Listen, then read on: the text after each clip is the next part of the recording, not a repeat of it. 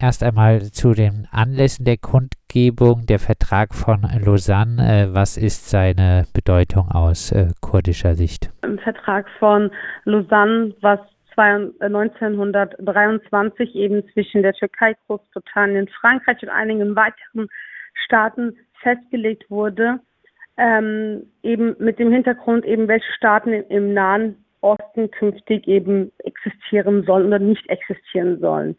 Eben drei Jahre vor dem Lausanne-Vertrag, im Vertrag von Sèvres, wurde bereits dieselbe Frage diskutiert und beschlossen. Äh, damals war auch eine kurdische Delegation anwesend, was eben im Vertrag von Lausanne oder im Beschluss von, von in Lausanne nicht der Fall war. Ähm, Im Vertrag von Sèvres wurde eben Kurdistan eine Autonomie im Rahmen der Türkei zugesichert. Eben, das ist daraufhin eben nicht zustande gekommen. Ähm, Im Vertrag von Lausanne wird eben die Grundlage für die Kurden, kurdenfeindliche Politik ähm, eben der nächsten 100 Jahre zu der Zeit durch die türkischen Staaten gelegt. Die Idee eines kurdischen Staates war vom Tisch und die Türkei leugnete eben daraufhin die Existenz von Kurdinnen überhaupt.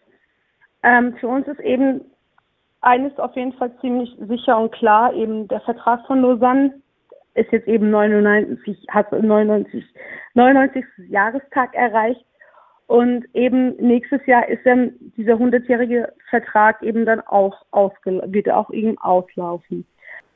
Äh, der nächste Anlass ist äh, der zehnte Geburtstag von Rojava. Äh, ein paar Worte zur Bedeutung äh, dieses Projektes. Am 19.07. dieses Jahres wurde eben die Revolution ähm, in Rojava zehn Jahre alt. Ähm, genau, es begann eben ein Aufbruch äh, für eine basisdemokratische und gleichberechtigtes Zusammenleben zwischen Geschlechtern, Ethnien und Religionen in der Region Nordsyrien. Ähm, Im Nahen und Mittleren Osten wurde das neue Miteinander der Ethnien und Religionen und ganz besonders die Frauenrevolution ähm, von den diktatorischen Machthabern der Region als Angriff auf sie verstanden. Das Ziel ist eben, eine basisdemokratisches, ökologisches und frauenbefreites Gesch ähm, Gesellschaft eben miteinander aufzubauen. Ähm, das Ganze, die Theorie, die Gesellschaftsform entstand eben durch den Paradigma von Abdullah Öcalan, durch den demokratischen Konföderalismus. Wie ist äh, dort in Rojava jetzt äh, aktuell die Lage? Es wird ja äh, zum Beispiel von ständigen Drohnenangriffen berichtet. Ja, aktuell ist ähm, der Stand in Rojava so, dass eben regelmäßig ähm, eben dieses Gebiet äh, von Drohnen angegriffen wird. Es werden Zivilisten kommen ums Leben. Es wird gezielt eben auf das Volk angegriffen. Ja, es gibt ja immer wieder äh, Berichte, dass ähm, der Angriff von äh, der Türkei auf Rojava kurz äh, bevorstünde. Äh, es gibt äh, Vorbereitungen äh, darauf. Äh, was kannst du da zu sagen? Heute müssen wir halt leider dazu erwähnen, eben, dass der türkische Faschismus, dass die türkische Regierung eben schon vor einigen Wochen angefangen hat und auch gedroht hat, eben äh, in Roja wieder einzumarschieren und eben ähm, dort nochmal einen Vernichtungskrieg gegen die Terroristen anzufangen. Äh, für uns ist eben auch hier die Kurdinnen hier und Kurden, die hier leben, ist für uns eben auch eins bewusst, eben, das ist äh, kein Angriff gegen den Terrorismus, das ist ein Angriff gegen die Zivilbevölkerung, die sich dort äh, vor zehn Jahren während dem ähm, während der Revolution in Rojava eben ein ein Leben äh, aufgebaut haben, eben mit der Gesellschaftsform eben von demokratischen Konföderalismus. Ähm, es finden, wie gesagt, auch regelmäßig äh, durch, äh, mit diesen Großmächten eben noch Sitzungen statt. Man versucht eben das grüne Licht noch zu bekommen seitens von der Türkei, ist aktuell nicht vorhanden. Aber wie gesagt, wir, wir vermuten sehr, sehr stark eben, dass nicht also allzu lang jetzt auf jeden Fall noch ein Angriffskrieg auf die Region Rojava stattfinden wird.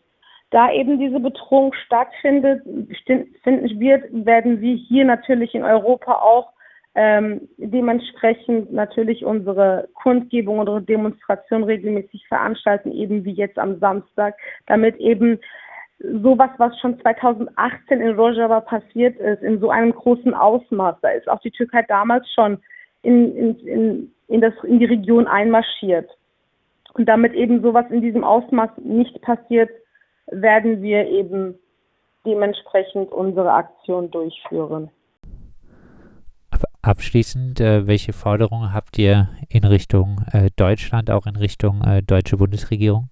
Einmal äh, muss die deutsche Bundesregierung bezüglich diesem drohenden Angriffskrieg natürlich auch äh, seine, ihre Haltung zeigen. Des Weiteren müssen diese Waffenexporte sofort, also die Waffenexporte an die Türkei sofort gestoppt werden. Und auch die Bundesregierung muss was bezüglich dem Status für Rojava machen. Flugverbotszone in Kurdistan, Waffenexporte stoppen, ein äh, Status für Rojava. Das äh, sind die Forderungen der Kundgebung anlässlich äh, 99 Jahre Vertrag von Lausanne und äh, anlässlich des 10. Geburtstages von Rojava die Kundgebung am Samstag um 16 Uhr am Stüdinger Kirchplatz und äh, wir haben gesprochen mit Rojin vom kurdischen Frauenrat.